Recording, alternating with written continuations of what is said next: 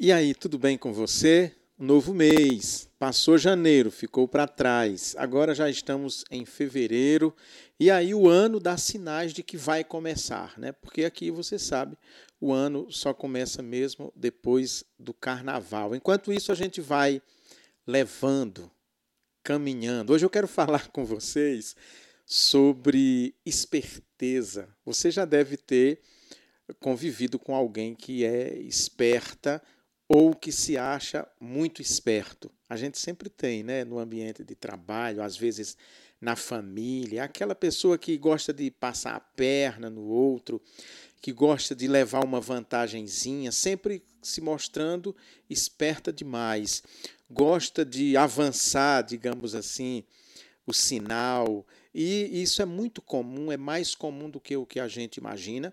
E a gente, para não entrar em rota de colisão, ou não ficar criando conflitos, a gente vai meio que fingindo que não viu, não é verdade? Mas tem em todo lugar, até na igreja.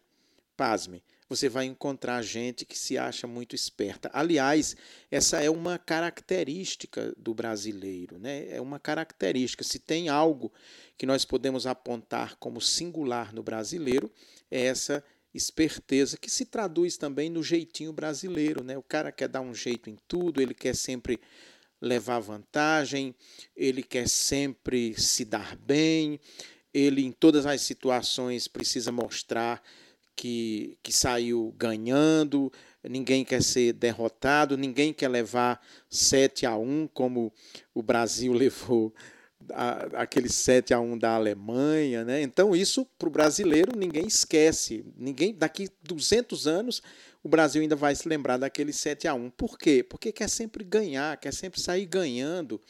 E isso é muito forte na cultura brasileiro, brasileira, mas isso é um desvio até de, de personalidade quando numa pessoa e um problema de cultura quando é em toda uma nação. A gente precisa levar vantagem em tudo. A gente não precisa sair vencendo em tudo. Não, não é assim. A vida é de perdas e ganhos. A vida não é desse jeito.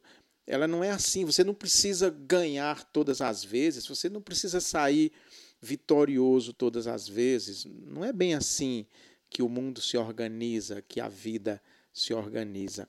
Então, mas isso está muito forte né, na vida do brasileiro. Eu me lembrei de uma historinha que vou contar para vocês. Um dia um homem encheu um, um jumento, estava com umas caçambas, né, caçoar, a gente chama lá no Nordeste. Isso foi lá no interior do Rio Grande do Norte, lá nas salinas de areia branca, perto de Mossoró. E aí ele encheu aquele jumento ali de sal, mas tinha que atravessar um rio. Quando foi atravessar um riacho, na verdade, não era alto, o jumento é, tropeçou, caiu, e quando ele logo se levantou, ele percebeu a carga mais leve. Ele percebeu mais leve a carga. Mas aí o dono viu que o sal praticamente tinha ido todo embora na água do rio. Pegou o jumento, voltou para a salina, encheu de novo aquelas caçambas, aqueles caçoais de, de sal e foi pelo mesmo caminho. Aí o burrinho não era tão burro assim, não. Ele percebeu que depois que ele caiu na água que se levantou, tinha ficado mais leve. Aí dessa vez ele fez porque quis. Ele tropeçou, caiu, se levantou, pouco sal, mas aí o, o dono percebeu a malandragem dele. Vamos voltar. Aí voltou, em vez de sal, ele colocou umas esponjas nas caçambas, né? Colocou umas esponjas. Quando o burrinho foi no mesmo riacho, que tropeçou, que caiu, e aí as caçambas ficaram submersas. Quando ele se levantou, em vez de ter diminuído o peso, aumentou, porque aquelas esponjas ficaram cheias d'água.